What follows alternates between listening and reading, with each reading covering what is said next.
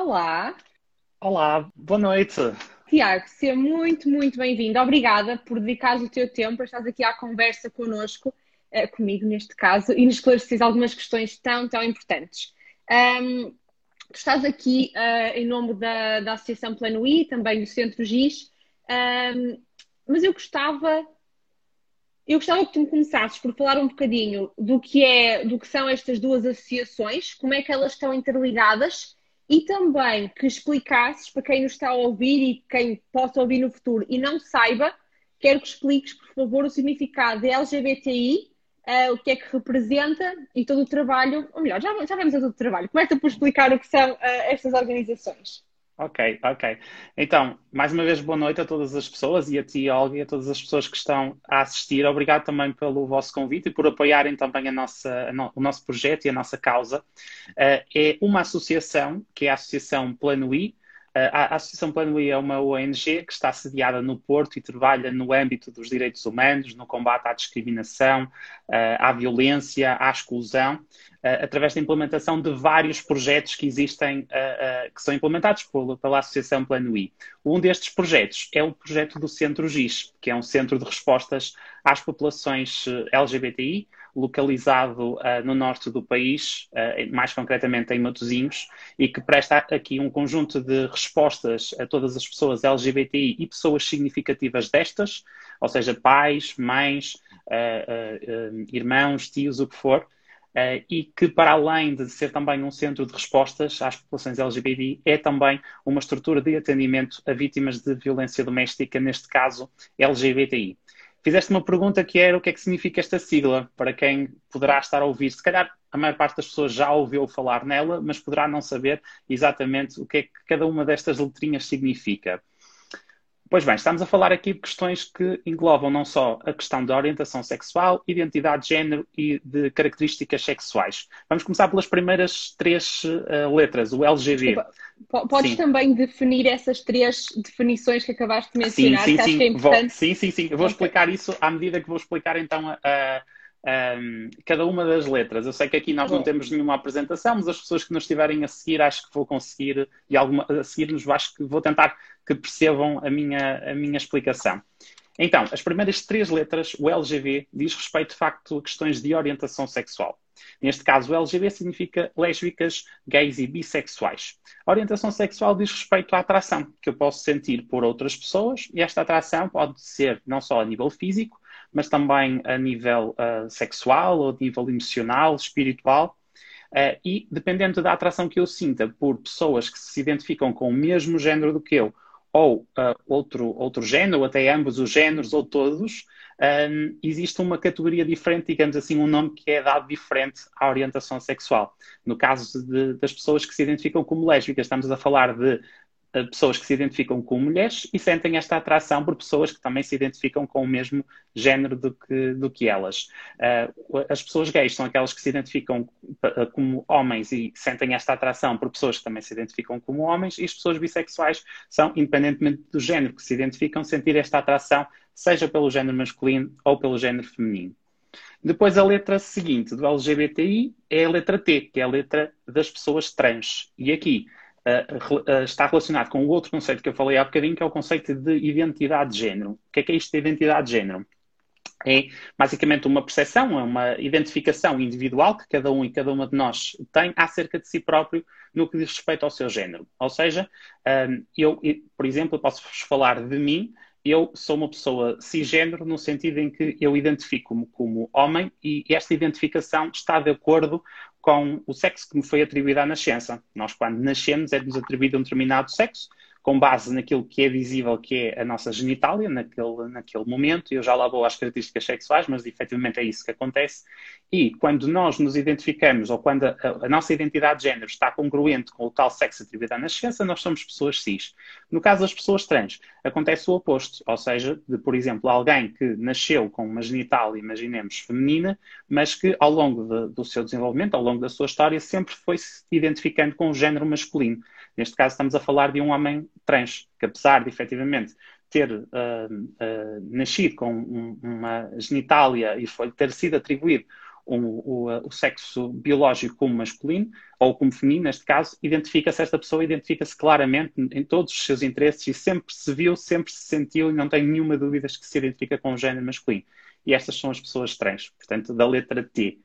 Já vemos as, as, aqui as quatro primeiras, o LGBT, falta-nos a última, que é o I que pode ser assim aquela que pode suscitar mais dúvidas às pessoas que nos estejam a ver e que diz respeito às pessoas intersexo. O que é que é isto das pessoas intersexo? Como eu vos dizia há bocadinho, como dizia a Olga há bocadinho, quando nós nascemos, efetivamente temos atribuído um determinado sexo, com base naquilo que é visível. No entanto, nós temos uma percepção uh, na nossa sociedade que, olhando para, a, para, olhamos para as questões do sexo biológico como se ele fosse uh, binário e existissem apenas duas categorias, como só existisse uhum. o sexo biológico masculino e feminino. E, efetivamente, ele é muito mais do que um, ehm, os nossos órgãos sexuais externos, do que a nossa genitália. Ele tem aqui um outro conjunto de indicadores, como as nossas hormonas, os nossos genes, um, ehm, os nossos cromossomas ou mesmo o nosso cariótipo. Eu, por exemplo, Uh, nunca fiz um meu cariótipo. Eu não sei, Olga, se tu alguma vez fizeste, fizeste um teste ao teu cariótipo, mas eu não sei, por exemplo, se eu tenho um 46XY. Eu sei que identifico-me como homem, sei que me foi atribuído um sexo biológico masculino à nascença, mas eu não sei se efetivamente o meu sexo biológico tem todos os indicadores daqueles que nós atribuímos ao sexo biológico masculino, porque efetivamente não é apenas as questões de, de, da genitália externa. E existe uma grande variabilidade a nível destes mesmos indicadores. Então, há muitas pessoas que são intersexo e não sabem. E o intersexo é isto. É, são pessoas que têm uma variabilidade a nível destes indicadores que não encaixam naquela noção uh, que, que, nós temos clara, como se existissem apenas duas caixas mutuamente exclusivas do sexo uh, masculino e feminino. Há pessoas intersexo que o sabem quando esta ambiguidade, digamos assim, é detectada, hum, por exemplo, nos órgãos uh, genitais externos. No entanto, como vos disse, pode acontecer em muitos dos outros indicadores, muitas das outras características, e por isso é que existem muito mais pessoas intersexo do que aquelas que nós uh, sabemos. Há pessoas que são intersexo e, e, acabam por morrer sem o saber, por existir essa variabilidade uh, também no que diz respeito ao, ao sexo biológico. Olha, acabei de aprender uma coisa completamente nova, não fazia ideia. Eu acho que quem está a ouvir podem ir comentando se sabiam ou se não sabiam. Eu não sabia mesmo e uau, isso é fascinante. Faz muito sentido, realmente. Ah, Deixa-me só dizer uma coisa já agora acerca, que é assim um erro que, eu, que, nós ouvimos muitas vezes e que é importante nós corrigirmos, que é, quando nós falamos em relação às pessoas intersexo, às vezes ouvimos um uhum. outro termo, que é o de hermafrodita. E este termo está completamente errado. Eu não queria que, por exemplo, as pessoas estivessem a ouvir utilizassem, porque hermafrodita são, estamos a falar de animais que se conseguem reproduzir a si próprios. E isto não uhum. acontece com o ser humano e, portanto, utilizarmos esta expressão de facto está errado. Uh, uma pessoa intersexo é aquela que apresenta um, uma, de facto aqui uma uh, ambiguidade a nível destas características daquela noção que nós temos uh, exclusiva do sexo biológico masculino e do sexo biológico feminino, quando ele efetivamente é também um espectro. Existe aqui uma variabilidade grande entre cada um e cada uma de nós. Muito bem, Tiago. Excelente, excelente explicação. Acho que nunca tinha ouvido ninguém explicar isto de forma tão clara e tão, e tão direta. Uh, vamos agora então ao Centro GIS. Uh, nós conversamos hoje à tarde realmente e o, e o Centro GIS tem um, um nome que é inspirado numa pessoa muito especial, que tem uma história uh, trágica, mas que, mas que agora, mas que agora tem uma imagem um, tem um impacto enorme na comunidade LGBTI, foi um marco, na verdade, na história portuguesa. Uh, realmente, essa história trágica conseguiu-se marcos na nossa legislação que mudaram a sociedade portuguesa, eu até diria. Um, e eu pedi-te para tu contares esta história e gostava que o fizesses aqui em live, porque, porque acho que muita gente não conhece. Sim, sim. Uh, há várias pessoas que não conhecem a história da, da Gisberta. A Gisberta uh, era uma mulher trans que foi, como disseste, acabou. A história é uma história trágica porque ela foi assassinada faz este ano 15 anos desde o seu assassinato. Para além de ser aqui uma mulher trans, era uma mulher trans ah, brasileira. Um, em condições de, de, aqui de sem, de sem abrigo também um, e uh, tinha aqui um conjunto das características que a tornava também mais uh, vulnerável do ponto de vista de, também interseccional, mas que foi brutalmente assassinado, efetivamente, há 15 anos, por um grupo de adolescentes, aí por volta de, de 14 anos, tinham em média 14 anos, uh, e acabaram por atirá-la para debaixo de um, de um poço, para dentro de um poço, na, na zona do, do Porto. Um, e a história, de facto, para além deste, de ser trágica, de ter este, este fim, um, o que também foi uh, chocante e, e, para nós e, e, que despoltou depois, como disseste aqui, um, um conjunto de coisas, foi que em tribunal um, o que foi decretado, o que ficou num acórdão, foi que tudo não se tratou de uma brincadeira que correu mal.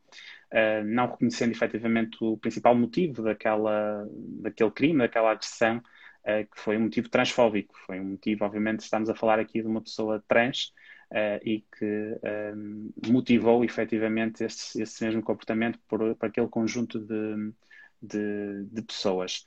Um, ehm, apesar deste uh, fim trágico que, e desta história, como disseste, a Gisberta foi aqui, a história dela foi impulsionadora no que diz respeito a, aos direitos eh, das pessoas trans e ao reconhecimento das pessoas trans, no sentido em que levou muitas pessoas ativistas um, a partir daquele momento, de facto, abraçarem a, a causa. Uh, e deixo desde já uma mensagem que é: nós não precisamos de ser trans, nem precisamos de ser LGBTI para defender os direitos das pessoas LGBTI.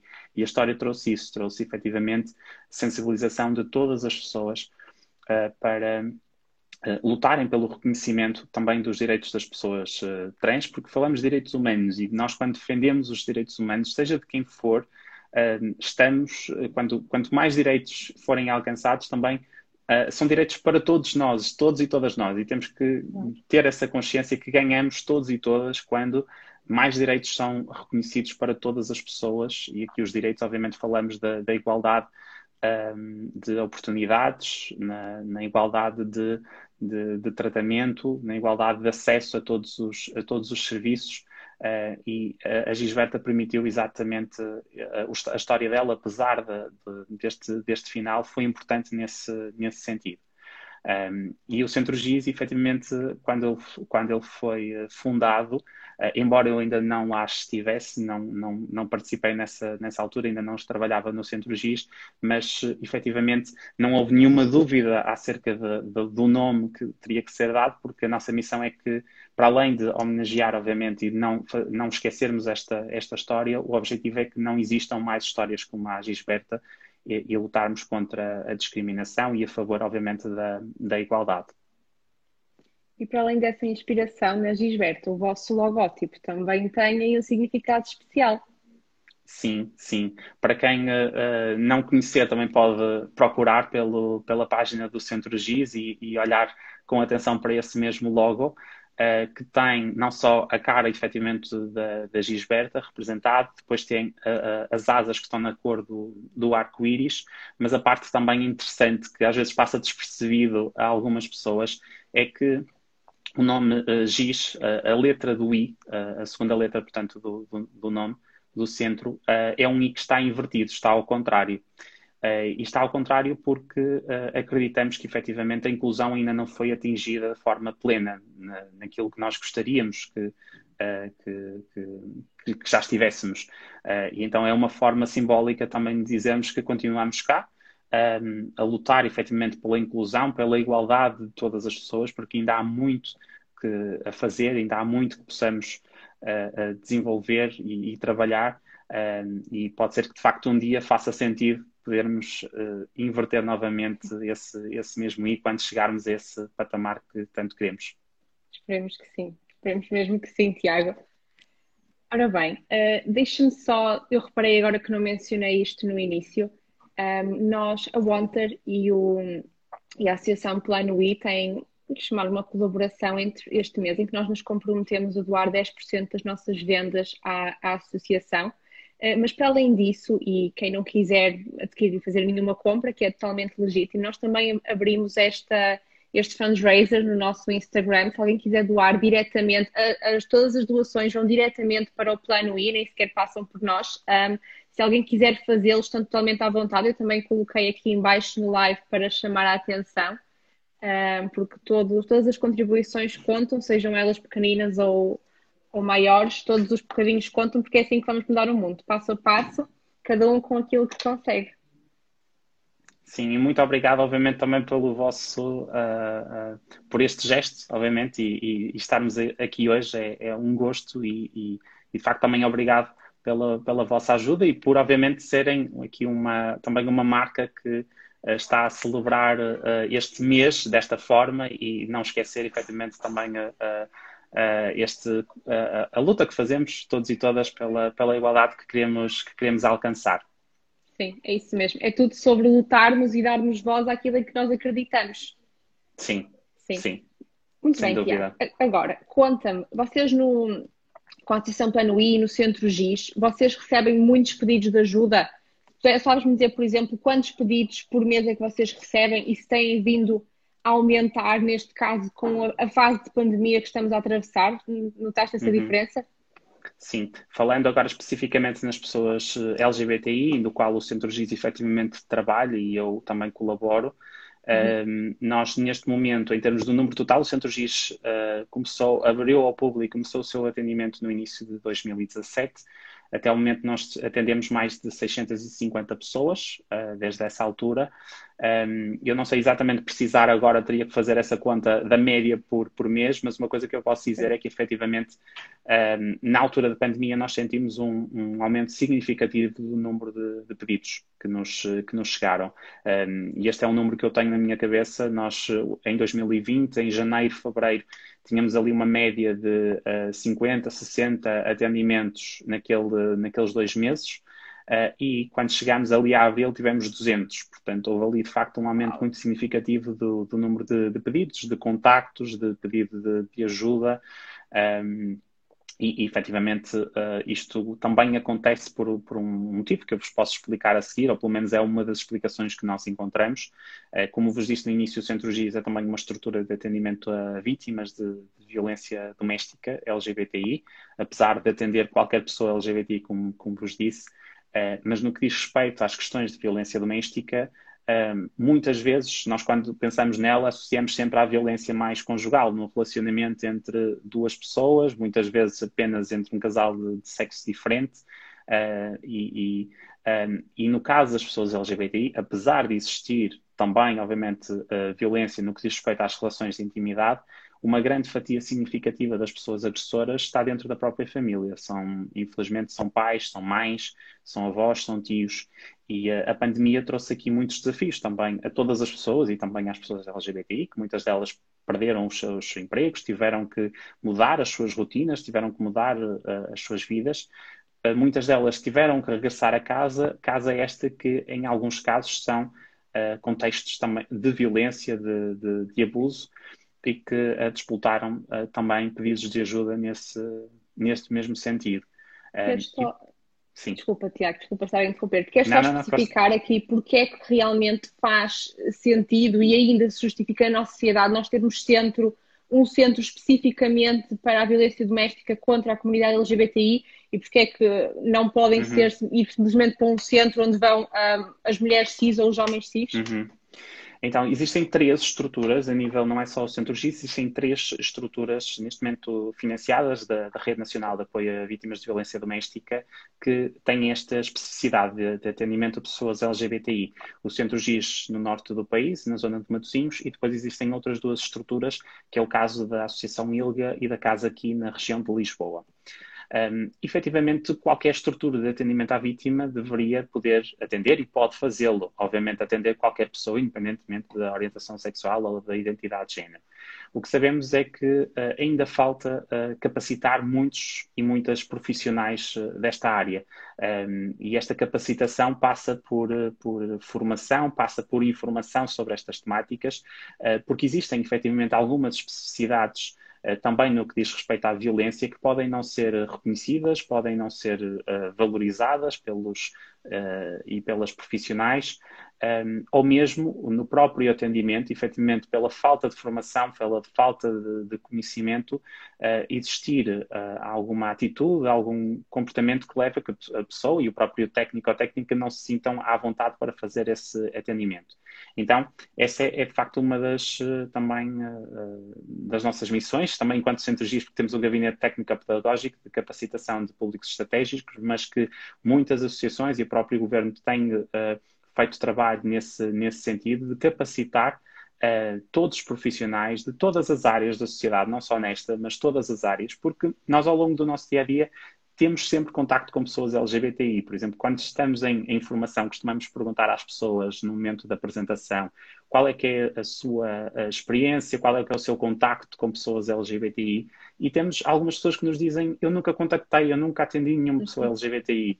Uh, e uh, nós, obviamente, que também pegamos nisso para refletir que certamente que todos nós e todas nós contactamos diariamente e pessoas que fazem atendimento ao público, seja em qualquer serviço, têm este contacto com pessoas LGBTI. Se calhar nunca uh, pararam para refletir ou, ou, têm muitos estereótipos que ainda precisam de ser desconstruídos um, do que é uma pessoa LGBTI ou de, de crianças que têm acerca desta, desta temática e que leva, de facto, a acreditarem que que não contactam com pessoas LGBTI ou que não estão também preparadas para, para o fazer. E, portanto, hum, até podermos ter toda a, toda a rede preparada nesse sentido e capacitada nesse sentido, faz sentido que, de facto, existam estruturas onde, os profissionais e as profissionais tenham um conhecimento um, aprofundado e específico sobre estas matérias e podem, obviamente, ter aqui um ambiente que seja também inclusivo, que seja uh, acolhedor, para todas as pessoas uh, que, e que elas não sintam efetivamente que possam estar a ser uh, não entendidas ou mesmo discriminadas ou julgadas mais uma vez e isto tornar ainda estas pessoas mais vulneráveis. Portanto, é, é neste claro. sentido que ainda faz sentido que existam estas, estas mesmas estruturas. Os nossos profissionais de saúde, eu acho que a, que a resposta é não, mas, mas tu saberás melhor do que eu. Os nossos profissionais de saúde, os nossos educadores, os nossos professores, recebem algum tipo de formação neste sentido? Uhum. Uh, tem sido cada vez mais uh, o esforço que tem sido feito para que exista esta, esta formação esta, né, nas várias áreas. Uh, aquilo que sabemos é que muitas vezes isto pode não acontecer como nós gostaríamos na prática.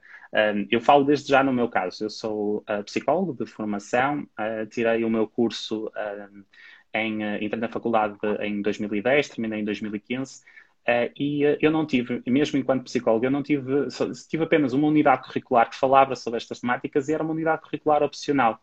Uh, entretanto, as coisas podem-se, obviamente, ir-se alterando, mas, um, ehm, de facto, um, ehm, ainda falta, falta formação em várias, em várias, em várias áreas. Eu até estava a assumir que um psicólogo seria quem já obrigatoriamente teria uma unidade uhum. direcionada nesse sentido. Atenção que, que, as coisas podem, como eu disse, falei nesta claro. altura e do meu caso específico. Existia uma sim, unidade sim. curricular, mas depois o tema não era mais abordado e era opcional aquela unidade curricular. Agora temos, eh, por exemplo, a Ordem dos Psicólogos tem linhas orientadoras também disponibilizadas na sua página okay. de intervenção com pessoas, com pessoas LGBTI e existem, obviamente, que os recursos e informações para quem as queira procurar mas falta efetivamente essa, essa consciência da importância, de, obviamente, de, de, da abordagem destas temáticas em, uh, em qualquer área, em qualquer uh, uh, área da, da, da, sociedade. E depois temos, obviamente, também em contexto escolar, temos uma, uma disciplina, não, agora falando também nas pessoas que podem beneficiar também desta, desta, desta formação, que são alunos e alunas, uma disciplina que é a Educação para a Cidadania, onde eh, está uh, contemplado, uh, entre muitas outras, outras temáticas, as questões também de, de igualdade e, de, e, das questões de identidade uh, sexual.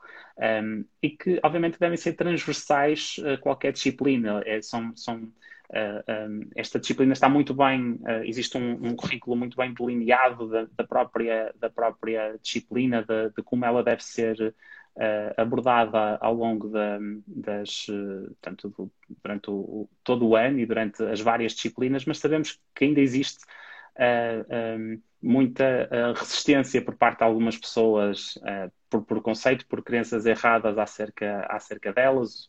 Um dos maiores receios ou dos preconceitos é que falar sobre estas questões, por exemplo, com, com crianças possa influenciar de alguma forma a orientação sexual ou identidade de género, que isto não acontece, mas que ouvimos, continuamos a ouvir este, este receio uh, uh, muitas vezes. Estamos apenas a educar, obviamente, para, para, uh, para a igualdade, para o respeito de todas as pessoas.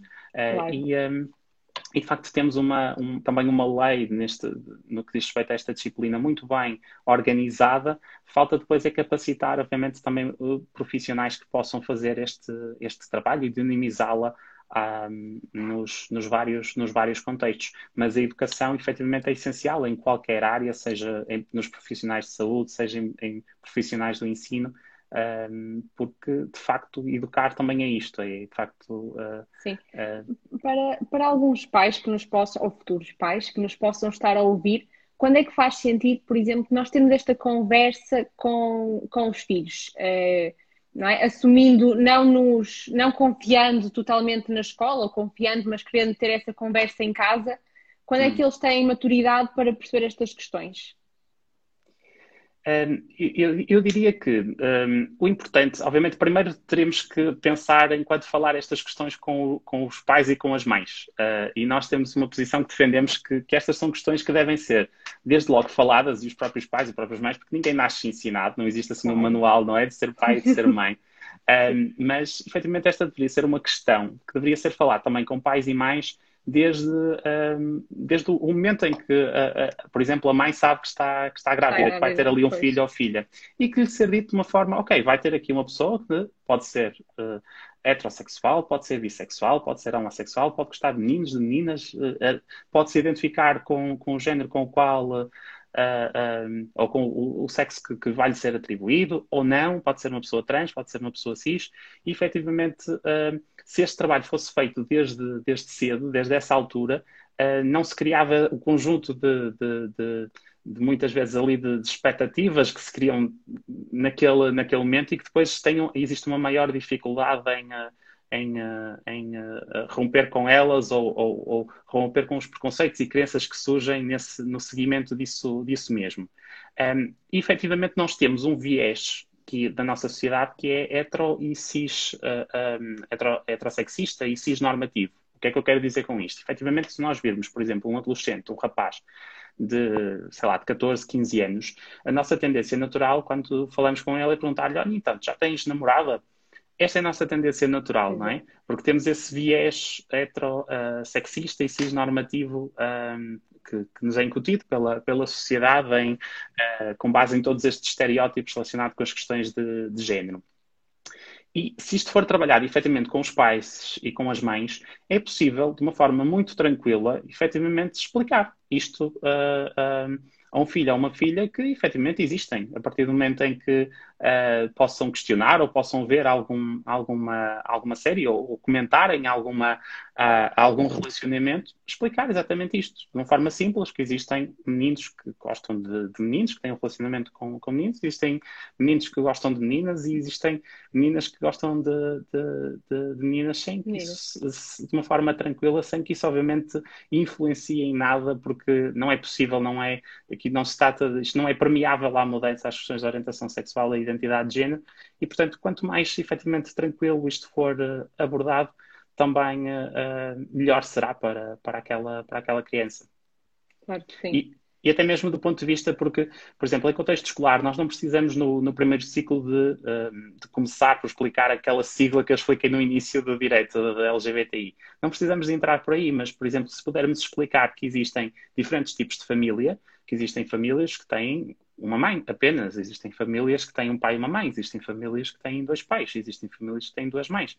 Um, e explicar isto, estamos obviamente também a trabalhar estas, estas questões, a, a, a, a podermos falar também da igualdade e o respeito por todas, por todas as pessoas. E, uh, e, qualquer criança entende, entende isto de uma forma também simples, sem levantar qualquer questão, não é? é sim, sem, sim. Sem, sem que isso que seja uma grande inquietação para, para aquela criança. Totalmente. Tiago, Portugal realmente, um, sobretudo depois do caso da Gisberta, é, uhum. é um dos países mais evoluídos no que, no que toca à legislação em termos de, de inclusão e igualdade. Uhum. A minha questão é se isto realmente uh, só está no papel ou se na prática nós temos. Ou se na prática também estamos assim posicionados. E aliás, tenho mais uma Sim. questão que é: estará Portugal uh, muito evoluído ou estarão os restantes países muito atrás? Uhum. O que é okay. que tu achas? Sim, o que eu posso dizer é que, de facto, Portugal, do ponto de vista legal, é efetivamente um dos países mais uh, avançados uh, da Europa e do mundo. Uh, Nós uhum. tivemos recentemente a divulgação do, do, ranking da ILGA, que é divulgado todos, todos os anos no dia 17 de maio, que é o Dia Internacional da Luta contra a Homofobia, Bifobia e Transfobia. E Portugal este ano subiu para o quarto lugar um, por implementação e pelo reconhecimento, da, uh, nomeadamente de uma norma que, que, que, foi alterada da DGS no que diz respeito à doação de, de, de sangue por pessoas uh, homossexuais. Um, no entanto, um, de facto, o que temos observado ao longo dos últimos anos é uma estagnação. Embora existam alterações neste ranking, há uma clara estagnação no que diz respeito ao avanço e do reconhecimento dos, dos direitos das pessoas uh, LGBTI. Como vos disse, apesar disso, Portugal é efetivamente um dos países uh, uh, aqui que, uh, mais avançados no que diz respeito a estas questões. Somos, por exemplo, também um dos poucos países a ter um, no nosso, uh, nosso 13 artigo da Constituição, no princípio da igualdade, uh, incluir a categoria da orientação sexual como uma categoria em que nenhuma pessoa pode ser privilegiada ou discriminada por, por, pelas questões de orientação sexual e, e tendo isto na Constituição, obviamente que isto é um passo importante porque é a lei máxima do nosso, do nosso país. No entanto, sabemos que existe uma distinção clara entre aquilo que é o, o, contexto legal do contexto social. E aí há ainda muito aquilo, uh, que, que, possa ser feito e que, e que ainda precisamos de fazer. Uh, e também a este nível, no que diz respeito às questões uh, mais sociais, existem alguns estudos que são feitos e que nos mostram como, como efetivamente ainda temos aqui um, um longo caminho a percorrer. Eu vou-vos dar, por exemplo, um dado que eu gosto de mencionar, que é o facto de cerca de 57% das pessoas LGBTI têm uh, receio e não andam mesmo com, de mãos dadas com o seu parceiro ou parceira nas ruas, porque têm efetivamente aqui medo de poderem ser discriminadas, poderem sofrer aqui algum tipo de, de também de, de, ataque, de discriminação por outras, por outras pessoas. E isto mostra-nos exatamente como ainda há, há aqui muito a fazer uh, neste, neste mesmo sentido e como a discriminação ainda está presente em vários setores da sociedade, seja do ponto de vista uh, social, mas também na educação, nas escolas, onde temos indicadores que nos preocupam do ponto de vista do bullying, com base nas questões de, de orientação sexual e identidade de género, um, ehm, seja na discriminação sentida no, no, no, trabalho, no acesso ao trabalho, ou mesmo no, no contexto de trabalho, um, ehm, seja no acesso a cuidados de saúde, onde muitas vezes são, chegam-nos também queixas a este, a este nível, e uh, onde é, ainda, é, de facto, é necessária. Um, ehm, Pode, é dar um exemplo, muito... Tiago, por favor? Em que, no que toca, por exemplo, aos cuidados de saúde.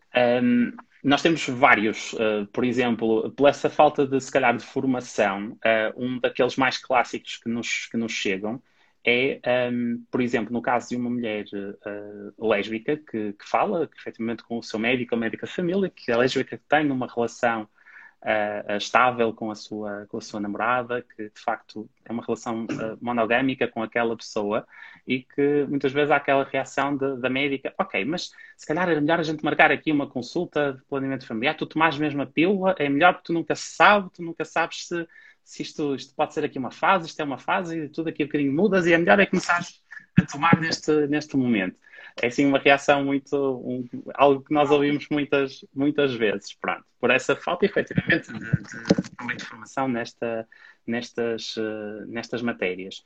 Uhum. Um, e depois, obviamente, falando no que diz respeito ao, ao, aos acessos aos cuidados de saúde, as pessoas trans são aquelas que mais sentem esta, esta discriminação. Um, e, e, aqui, de facto, ela é, é muito mais também evidente. Por exemplo, no na dificuldade de reconhecimento de, de, de, da identidade de género da outra pessoa, na outra pessoa, por exemplo, se mesmo que ainda não tenha feito, porque não tem, não tem necessariamente primeiro que o fazer, nem todas as pessoas trans têm que fazer, têm que passar por um processo de toma hormonal ou de, de cirurgias, mas aquelas que os querem fazer podem efetivamente fazê-lo, mas imaginem alguém, uma pessoa trans, que já se identifica claramente com, com, uh, com um, um, outro nome, que não aquele que lhe foi atribuído uh, uh, ao nascimento, no registro, Uhum. mas não apresenta ainda uma expressão de género que nós associamos com o género que aquela pessoa se identifica e por isso aquele médico ou aquela médica tem uma dificuldade grande no reconhecer o nome com o qual, ou respeitar o nome pelo qual a pessoa se identifica ou, ou os pronomes que a, pessoa, que a pessoa quer ser tratada ou tratada, um, ou, ou, de facto ter uh, aqui muita resistência em, em, em poder, uh, poder ajudar esta pessoa no sentido, por exemplo, de levá-la a uma consulta de especialidade que permita efetivamente avançar com este processo, uh, porque nós tivemos grandes avanços, por exemplo, nestas questões tivemos um avanço que foi a lei da autodeterminação da identidade de género em 2018, que diz que cada pessoa sabe quem é e que não é necessário mais uh, para alterarmos, por exemplo, o nome e o sexo no cartão de cidadão, não é necessário mais nenhum tipo de relatório que, que teste nenhum tipo de diagnóstico, por ser trans, efetivamente não é aqui nenhuma doença. Uh, no entanto, um, sabemos que um, para o acesso aqui a, a alguns destes, destes, destas opções, seja a toma hormonal ou de cirurgias, é, é preciso existirem avaliações, é preciso existirem também profissionais que façam este correto encaminhamento e que uhum. uh, façam as pessoas chegarem a, a, às respostas. E isto muitas vezes não acontece. Muitas vezes é, é de facto, surgem-nos, uh, ouvimos muitas, muitas histórias em que, não é, que há muita resistência por parte de profissionais de saúde em, eh, em, eh, em, poderem dar a resposta certa. E nós não temos que ser especialistas em tudo. Eu também não sou especialista, obviamente, em todas as questões, em todas as matérias, mas eh, quando não o sabemos, pelo menos tentarmos encaminhar para a pessoa certa. E por isso, se não, se não nos sentirmos à vontade, procurarmos quem possa estar e possa dar uma melhor, uma melhor resposta. Um, e sabemos que nem sempre isto, isto acontece. Infelizmente ainda é assim. Portanto, Tiago, nós, tu dizes que estamos em quarto lugar um, em termos de, de, direitos LGBTI. Que leis nos faltam aprovar? Uh, que marcos é que nos faltam aqui atingir em termos legislativos para aumentarmos esta posição? Uhum. Sim, isto obviamente, como eu disse, isto é um ranking uh, uh, em relação a outros, a outros, a outros países que tem efetivamente, há, há, muitas vezes alterações, porque este, o subir ou descer muitas vezes não tem, não tem que necessariamente significar que nós estamos, eh, que estamos a, a melhorar ou a piorar, porque é sempre comparativo com os outros países claro. e, e consoante as alterações que vão acontecendo. Mas há, há alguma, alguns aspectos que nós ainda podemos, podemos avançar. Um deles que está neste momento em discussão, que, que eu considero que seria importante termos uma, eh, que essa, que essa lei, que esse projeto fosse efetivamente também uh, aprovado, era um, também a proibição das terapias, das chamadas terapias, porque não se trata de nenhuma terapia, porque não se trata de nenhuma doença, mas terapias de reconversão sexual, no que diz respeito a, a estas, não são estas proibidas em Portugal? Uh, obviamente que não são, obviamente, por exemplo, a Ordem dos Médicos é clara, no que, a Ordem dos, dos, Psicólogos, aliás, falando de mim, é clara deste ponto, deste ponto de vista, mas não existe propriamente nenhuma lei que o proíba um, e, e, foram conhecidos casos uh, já há, há, vários anos uh, na comunicação social de profissionais que, que, que, atuavam neste, neste âmbito e que depois dão origem a, a, processos internos da própria ordem dos psicólogos, que são processos intermináveis e que sabemos que muitas vezes não têm as consequências que nós uh, gostaríamos, porque sabemos se há, se há área em que não existe nenhuma dúvida do ponto de vista científico também é, é, é, é esta. Sabemos, obviamente, que não existe nenhuma base científica, uh, nem de, de obviamente, de, o que existe, e os estudos que nos mostram é que, de facto, uh, a, tentativa deste tipo de, de de, de, terapias, e eu vou dizer terapias entre aspas, porque mais uma vez não, não estamos a falar aqui de nenhuma, nenhuma doença, elas não têm nenhuma base científica e o que sabemos é que elas podem efetivamente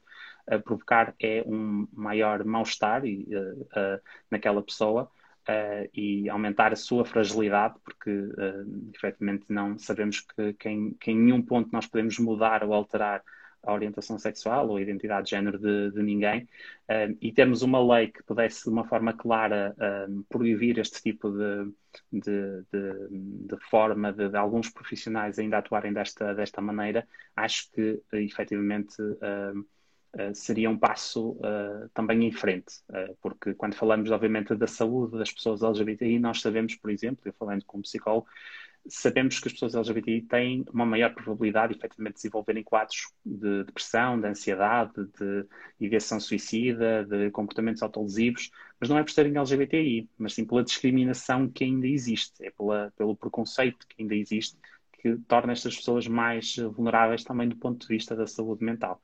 Um, e, portanto, o, o, não, não existe nenhuma ser uh, uma lésbica, gay, bissexual, trans, não é nenhuma doença, já deixou de o ser há muitos anos.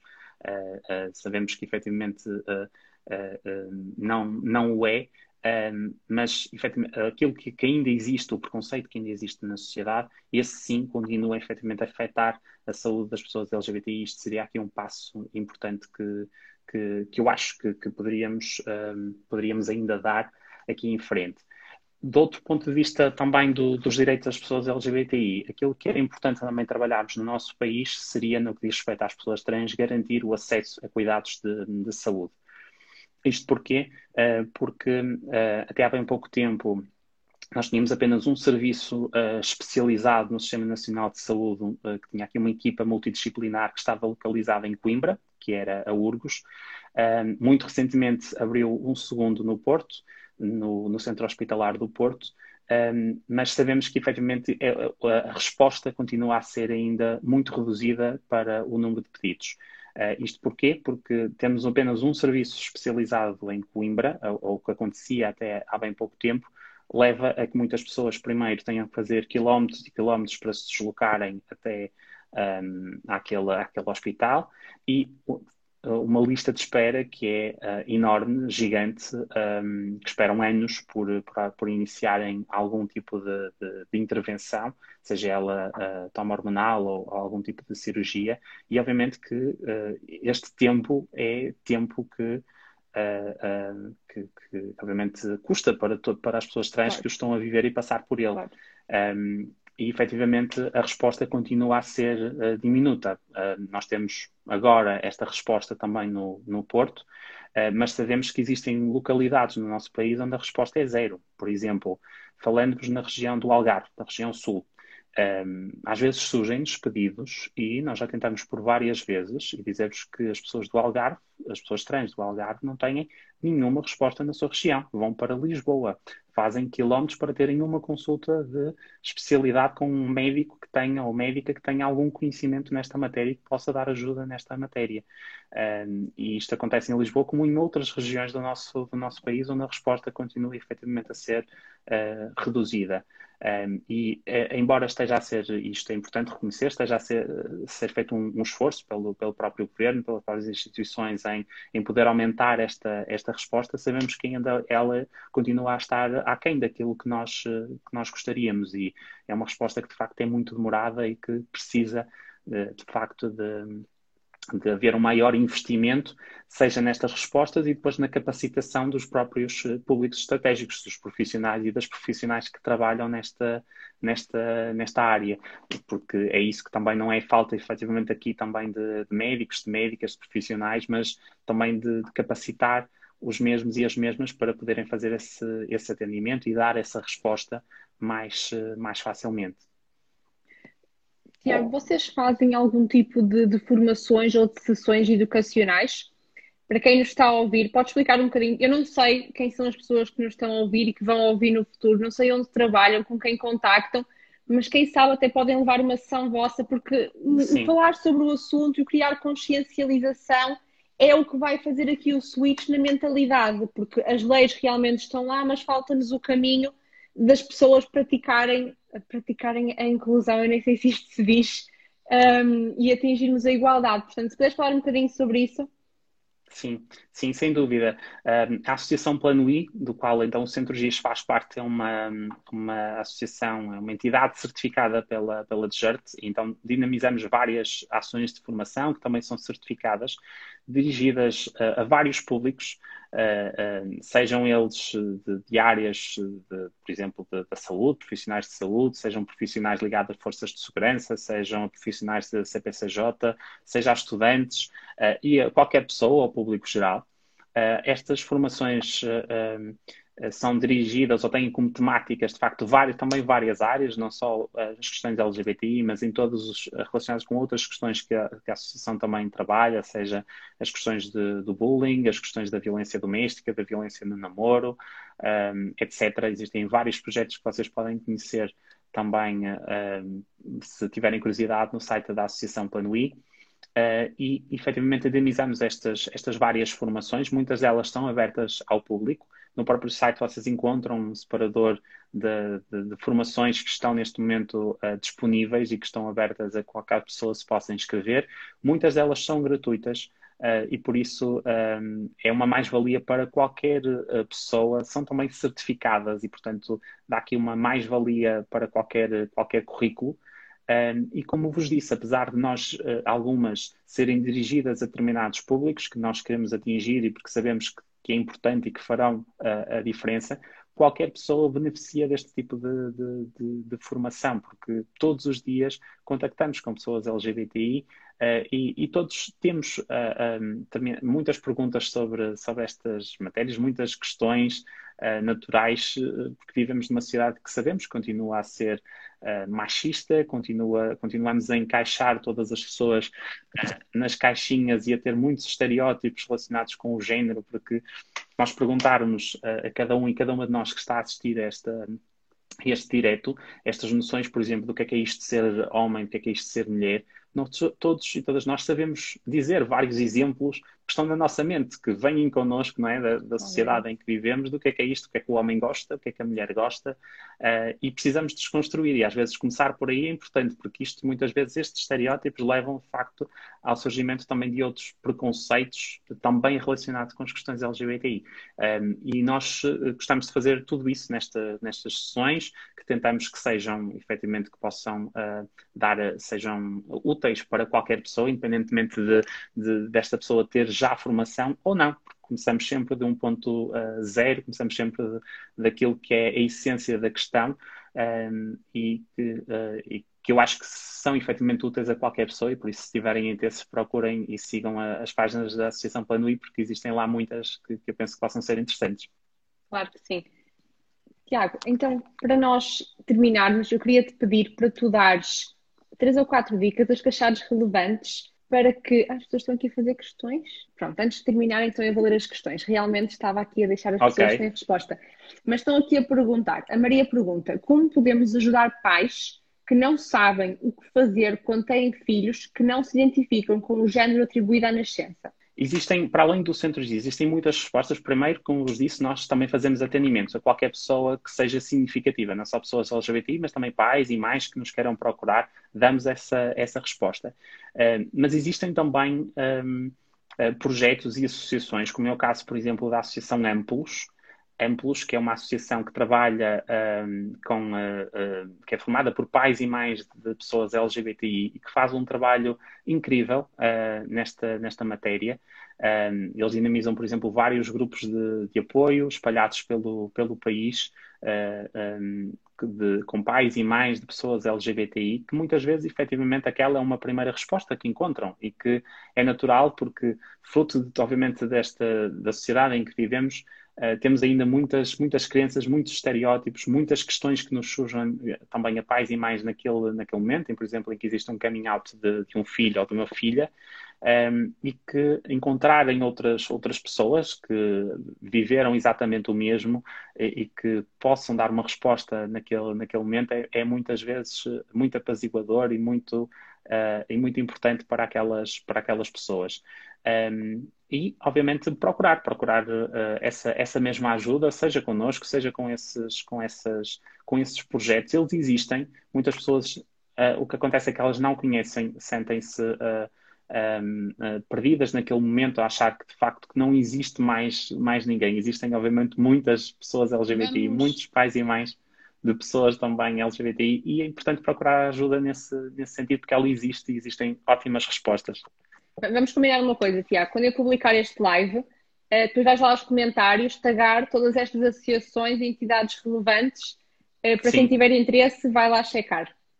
Muito bem, muito bem. Okay? Posso fazer isso. Sim, sim. Boa. Eu não sei se alguém tiver mais perguntas, se tiverem força, mas entretanto, o que eu te queria pedir, Tiago, é para tu dares aqui dicas de quem quiser realmente contribuir para uma sociedade mais justa, mais igual, um, como é que nós nos podemos, eu só sei quase a expressão inglesa hold ourselves accountable, não é?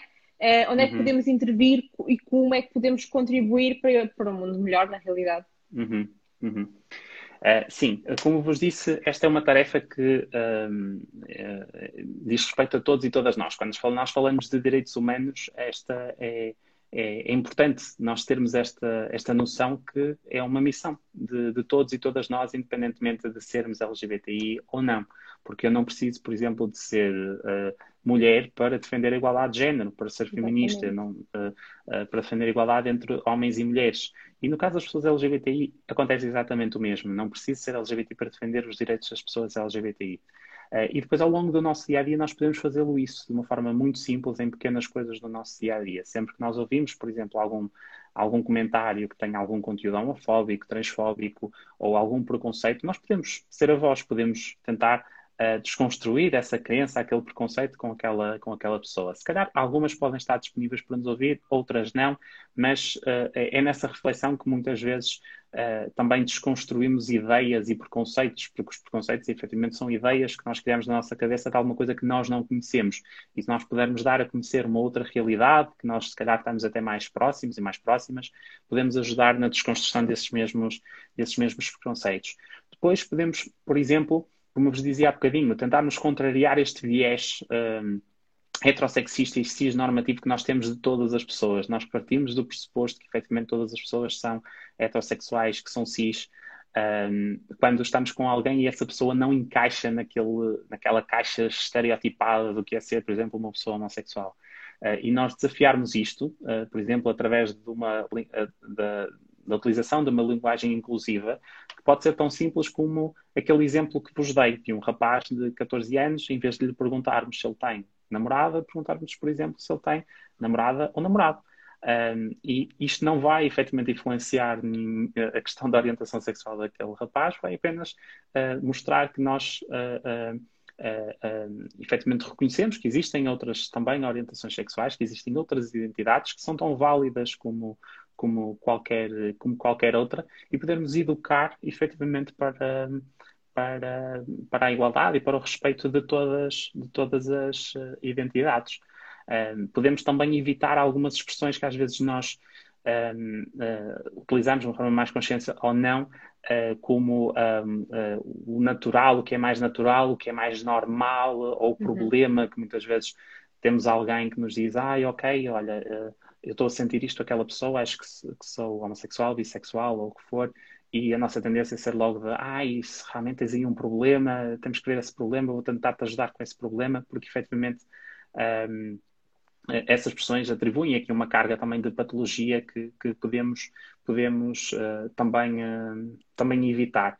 E, uh, como vos disse, evitarmos aqui, de, de facto, várias expressões que estão relacionadas com estes mesmos, estes mesmos estereótipos, um, porque muitas pessoas LGBT vivem efetivamente e crescem a ouvirem determinadas expressões que às vezes nós achamos que estamos a utilizá-las num contexto de brincadeira e esquecemos que a brincadeira efetivamente só é brincadeira se Exato. respeitarmos todas as pessoas uh, e esquecemos que existem outras pessoas à nossa volta que podem ser também LGBTI que estão a ouvir aquelas, aquelas expressões. Um, então, a utilização e evitarmos a utilização de determinadas expressões que funcionam como um insulto para as pessoas LGBTI um, e sermos a voz, efetivamente, da, da igualdade e podemos fazê-lo em pequenas coisas. Nós não conseguimos uma pessoa não consegue transformar o mundo sozinha, mas pode uh, ajudar a fazê-lo. E se cada um e cada uma de nós puder fazer um bocadinho disto todos os dias, seja uh, em termos uh, uma consciência maior de utilizarmos uma linguagem que inclua todas as pessoas, seja a podermos dar a nossa voz quando detectamos alguma situação de discriminação, aos bocadinhos podemos ir melhorando e tornar as coisas também melhores do ponto de vista social para, para todas as pessoas. E como vos disse, ganhamos todos e todas quando reconhecemos os direitos de, de, de, de, qualquer, qualquer pessoa, como, como é o caso das pessoas LGBTI. Excelente, excelente resposta, Tiago. Obrigada. Eu vou só tocar aqui neste último tópico que o Rodrigo está a levantar, porque realmente estão muito comuns as festas de revelação do género da criança, que são os confetis azuis para os meninos e os confetis cor-de-rosa para as meninas. Uh, e, portanto, uhum. o, Rodrigues pergunta, como militante, como devemos agir ao ser convidados? Alguma sugestão? Eu, eu confesso que não conheço essa, essa, esse tipo, assim, mas pelo que eu percebi, portanto, há aqui uma, uma tentativa de, de, de adivinhar o, o, género, é isso? Portanto, ainda é, é durante o período de gestação, é isso? Não, não, quando, quando dá-se a conhecer, pelo que eu sei, não é algum membro de família, e portanto, depois o membro de família, se for um menino, compra o confete azul, e se for menina, compra o cor-de-rosa e eles rebentam um confete, ou há okay. imensas loucuras. Ah, já sei, já sei, ok, já sei. E depois sei, revelam vi, assim à sim. família. Ah, sim, sim. Um, lá está. Um, Uh, primeiro, isto das cores é interessante, porque se nós formos estudar, a, mesmo do ponto de vista das, das, cores, as pessoas vão se surpreender, porque esta questão das cores nem, nem sempre associamos o azul ao, ao menino e o cor-de-rosa à menina. Uh, uh, se recuarmos aqui vários anos atrás, percebemos que até era exatamente o contrário, e depois houve ali umas capas de umas revistas que deram. deram uh, aso a essa, essa, própria, essa própria mudança. Mas, efetivamente, como vos dizia, essa expectativa começa muitas vezes naquele momento da gestação em que começam a imaginar que uh, aquele, aquele menino vai ser uh, o jogador de futebol, vai ser aquele que vai ser muito forte, vai ser aquele que, que vai estar sempre disponível a, a, a fazer tudo, que, que vai ser ali com muita garra. Um, um, e, essas expectativas começam efetivamente desde, desde cedo, desde aí, desde do, do, do imaginar como é que vamos pintar o quarto, que brinquedos é que lhe vamos dar uh, e uh, orientarmos nesse, nesse, nesse sentido. Um, o que efetivamente nós não sabemos, porque nós não, isto não se trata aqui de uma, de uma escolha, não se trata de uma questão de, de influência, e por isso um, criarmos esse, esse tipo de, de expectativa um, pode efetivamente significar não só para nós uh, uh, o termos que mais tarde temos que alterar essas expectativas como pais e mães, mas isto representar também um, um obviamente um, também um desconforto para aquela para aquela criança que venha que venha a nascer que vai ser sempre condicionada ou tentar uh, sentir-se condicionada de alguma maneira a algo que ela não se não se identifica um, e, portanto, eu acho que, como vos disse, seria importante que estas questões fossem trabalhadas também com os pais e com as mães, mesmo antes da criança nascer, de lhes ser dito que, efetivamente, pode, aquela criança pode ser uma, uma criança uh, homossexual, pode ser bissexual, pode ser uma pessoa trans, pode ser uma criança trans, uh, que isso não é nenhuma doença e que uh, o reconhecimento e o respeito dessa identidade e o poder fazer com que o pai e a mãe uh, criem ali um espaço de liberdade e de respeito por essa identidade, só vai fazer com que ela se sinta mais feliz, com que ela se sinta mais realizada, que é isso que um pai e uma mãe quer, não é? Nenhum pai e nenhuma mãe quer que, que o seu filho ou a sua filha cresça e que passe por um processo de grande sofrimento interno que muitas vezes acontece por as pessoas LGBTI crescerem num, num, uh, e sentirem-se sozinhas, sentirem-se invisíveis muitas vezes por não encontrarem referências positivas que lhes digam que não existe nada de errado consigo, que uhum. têm exatamente o mesmo potencial de felicidade que qualquer outra pessoa. E um, os pais terem esta noção é importante nesse sentido, de poderem saber que o respeitar e criar aqui um espaço de, de, para que qualquer pessoa possa ser ela mesma, porque não é isso que vai influenciar, só vai criar este mesmo, este mesmo contexto onde ela possa crescer de uma forma segura, livre, sem medo de ser quem é, vai fazer com que efetivamente ela seja uma criança mais uma criança e um adulto uh, mais, mais feliz, que é isso que, que, queremos. Exatamente. Tiago, obrigada, muito, muito, muito obrigada por esta lição que, que nos deste durante uma hora, foi super interessante. Um, espero que muito enriquecedor para quem nos esteve a ver e para quem poderá ver e rever algumas das coisas que tu partilhaste. Um, e vamos continuar nesta luta. Muito obrigado mais uma vez, Olga, e à Wanter por, eh, por este convite. Um, ehm, e obrigado, obviamente, por, eh, por esta angriação também de, de fundos e de colaboração connosco. Um, ehm, portanto, dar-vos mais uma vez os, os parabéns. Continuamos, obviamente, em, eh, em, em contacto e, claro uh, e por isso, aí bom trabalho também para, para vocês. Uh, tudo bom também para, para, para o vosso trabalho. Muito obrigada. Um beijinho grande e adeus a todos que nos estavam a ver. Obrigado. Fiquem bem.